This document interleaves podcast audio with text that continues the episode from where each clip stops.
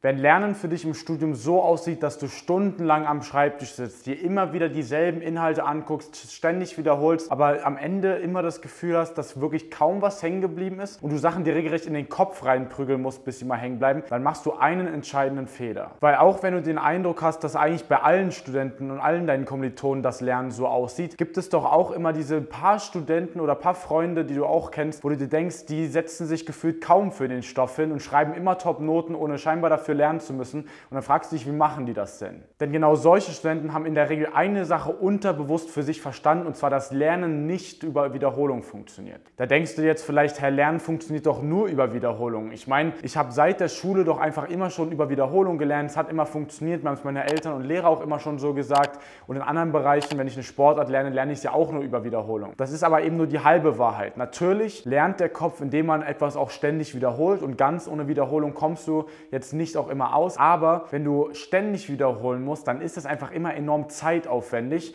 Und das hat im Abitur ja noch gut funktioniert, weil die Stoffmengen waren nicht so hoch. Es wurde nicht in so einem extremen Tempo wie jetzt im Studium der Stoff durchgenommen. Und dann hat das noch gereicht. Da hat auch viele, äh, wirst du jetzt vielleicht auch sagen, ja, ich habe mich vor den Abiturprüfungen ein paar Tage vorher hingesetzt, dann hat das gereicht und ich habe das gut bestanden. Aber im Studium merkst du dann so langsam, hey, es sind viel größere Stoffmengen und vor allem das Tempo ist viel, viel höher, wodurch du einfach mit dieser sehr zeitaufwendigen Methode, dieses Wiederholen, einfach nicht mehr vorankommst, einfach immer in sehr, sehr viel Stress endest. Weil das Problem ist, wenn du dich immer auf das ständige Wiederholen verlässt, auf das Durchlesen von Notizen, auf Durchgehen von Karteikarten, dann ist das einfach immer sehr zeitaufwendig und es steigt eben auch immer weiter an, weil je mehr Stoff du hast und du schon anfängst zu wiederholen, kommt dann noch mehr Stoff und dadurch mit noch mehr Wiederholung mit dazu. Das heißt, bis du dann am Ende in der Klausurenphase am Ende immer vor einem riesigen Stoffberg noch sitzt, den es zu wiederholen gilt, dann immer in wenig Zeit das alles zu machen, fängt man an Nachtschichten einzulegen, weniger rauszugehen, weniger Sport zu machen, seine ganzen Hobbys wegzuschneiden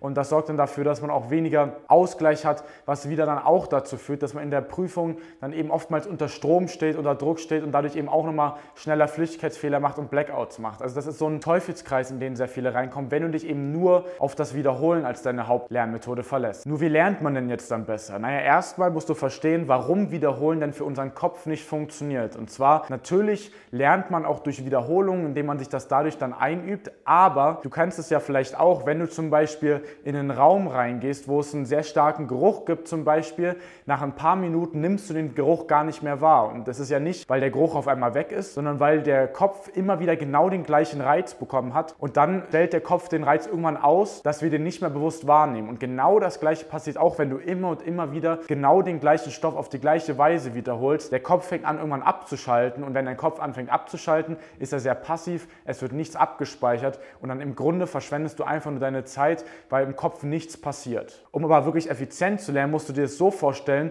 dass wenn du dich selbst in so einen Gehirnscanner reinlegen würdest, dann sollten am besten alle möglichen Areale in deinem Kopf möglichst aktiv sein, möglichst aufleuchten. Aber wenn du immer wieder das Gleiche wiederholst, wird halt immer, immer weniger passieren und irgendwann wird dein Kopf mehr oder weniger komplett grau bleiben, weil er sich denkt, kenne ich schon, habe ich doch irgendwo schon gesehen, ich erkenne das zwar alles, aber da passiert dann nichts mehr wirklich aktiv und deswegen wird auch keine Energie vom Kopf dann darauf verwendet oder von deinem Gehirn wirklich die Verbindung zu verstärken, wodurch eben auch der, Kopf, der Stoff einfach nicht hängen bleibt. Wir wollen also beim Lernen schauen, dass wir immer möglichst viele verschiedene Gehirnareale mit beanspruchen und dadurch auch das Lernen immer wieder auf eine andere Art und Weise machen. Das nennt sich Interleaving. Das ist ganz, ganz wichtig, dass du eben den Stoff obwohl es immer um dieselben Informationen geht, immer mal wieder aus einem anderen Blickwinkel betrachtest. Das kannst du machen, indem du eben einmal natürlich deine, deine Notizen dann nochmal durchgehst, obwohl das immer eher passiv ist, wenn du auch vielleicht Karteikarten hast, aber ansonsten auch mal mit anderen Kommilitonen sprechen, Altklausuren machen. Das sind so die einfachsten Einsteigermethoden, sage ich mal, dass du dort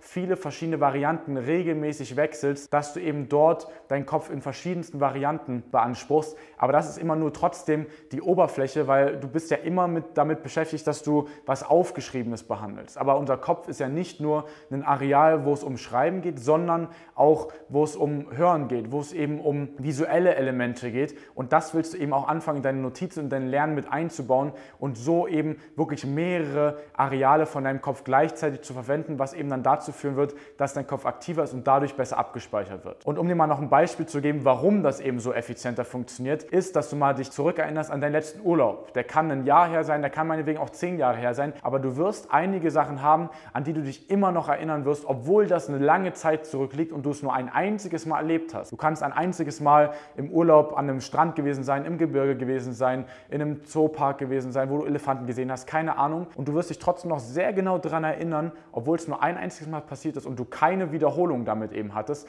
Und das liegt eben daran, weil der Kopf auf viele verschiedene Weisen angesprochen wurde, es neu war, es spannend war und das willst du eben auch anfangen in dein Lernen zu integrieren. Das ist auch das, was wir meinen, wenn wir über gehirnoptimiertes Lernen auf diesem Kanal hier sprechen. Das ist dir schon immer wieder mal aufgetaucht und wo wir eben auch schon viele Studenten, schon mehrere hunderten Studenten auch mit unseren Trainings weitergeholfen haben, das in ihr Studium in der Lernstrategie umzusetzen, dass sie von Semesterbeginn an den Stoff für sich abarbeiten können, nicht hinterherfallen und am Ende in der Klausurvorbereitung nochmal intensivieren und mit einem guten Gefühl, mit einem sicheren Gefühl in die Klausurenphase zu gehen und ihre Noten mal mindestens um einen Notenpunkt ganz nach oben zu schrauben. Wenn du da mal noch mehr darüber erfahren möchtest, wie dann dieses gehirnoptimierte Lernen auch für dich umsetzbar ist, trag dich mal gerne unter dem Video für ein kostenloses Erstgespräch, für eine Lernanalyse bei uns ein.